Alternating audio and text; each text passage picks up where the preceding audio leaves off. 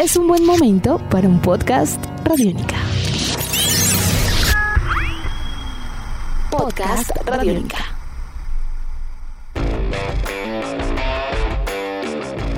Las mejores bolicheras de Colombia competirán en uno de los principales eventos mundiales de bolos masculino. Algunos de los clubes del fútbol profesional colombiano comenzaron la fase 2 del protocolo para el regreso a las canchas y el rugby y patinaje mueven sus agendas en el segundo semestre del año.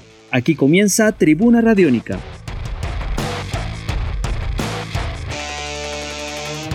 Comenzamos hablando de bolos porque Clara Juliana Guerrero y María José Rodríguez, dos de las grandes exponentes de esta disciplina en nuestro país, participarán en el PBA Men's Tour, uno de los torneos más importantes de la Asociación Profesional de Bolos Masculino. Clara y María José forman parte del grupo de 10 bolicheras con mejor puntaje acumulado en 2019 y que estarán en competencia en el evento a disputarse el 27 y 28 de septiembre en Portland, en Estados Unidos. María José va a formar parte del equipo Phoenix Fury mientras que Clara Juliana estará compitiendo con la escuadra de Miami Waves en este certamen que seguramente también dará de qué hablar en el segundo semestre del año.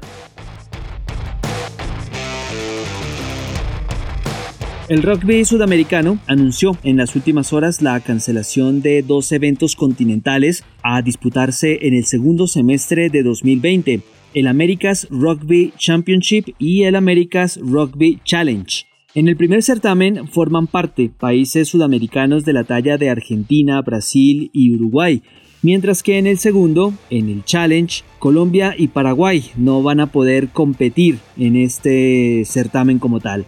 Las razones que motivaron a la entidad America's Rugby como tal a hacer el anuncio están relacionadas con el impacto de la COVID-19 en el continente y la vuelta a la competencia requerirá de una serie de factores eh, de seguridad y de bienestar del jugador, incluyendo pues el regreso a la actividad en los distintos países. Desde el pasado mes de marzo, la actividad de este deporte se encuentra suspendida en Sudamérica y para el caso de Colombia, como lo adelantábamos en la semana anterior, el protocolo de bioseguridad está siendo evaluado a esta hora y en estos días por el Ministerio de Salud y el Ministerio del Deporte.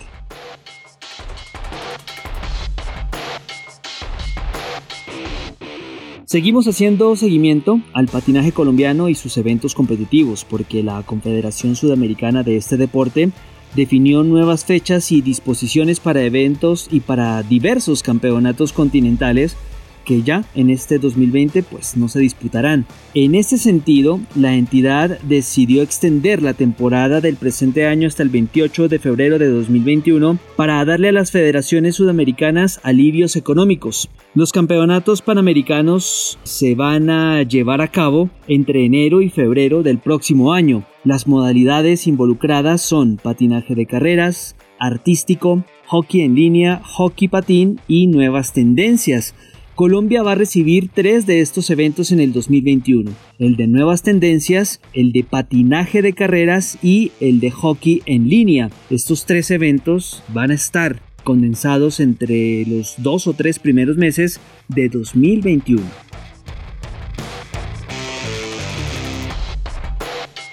El fútbol profesional colombiano ha comenzado de a poco a reactivar sus entrenamientos grupales la Comisión de Verificación de la Federación Colombiana de Fútbol y la DIMAYOR anunciaron en las últimas horas que Atlético Nacional y Deportivo Cali van a ser los primeros equipos en volver a trabajos, luego de exponer con suficiencia la documentación requerida y establecida previamente en los protocolos de bioseguridad que se dieron a conocer en semanas anteriores. El equipo verdolaga, hablamos de Atlético Nacional de la ciudad de Medellín, reveló ya de hecho la lista de 27 jugadores que van a pasar a la fase 2 del protocolo como tal. En ese orden de ideas, ya empezaron estos 27 jugadores a ejecutar los entrenamientos en los predios de Guarne en Antioquia, en su sede deportiva, mientras que otros equipos como Millonarios retomarán las prácticas el día 16 de julio. Están haciendo pruebas de COVID en el transcurso del fin de semana como tal. Santa Fe realizará las pruebas a toda su plantilla la próxima semana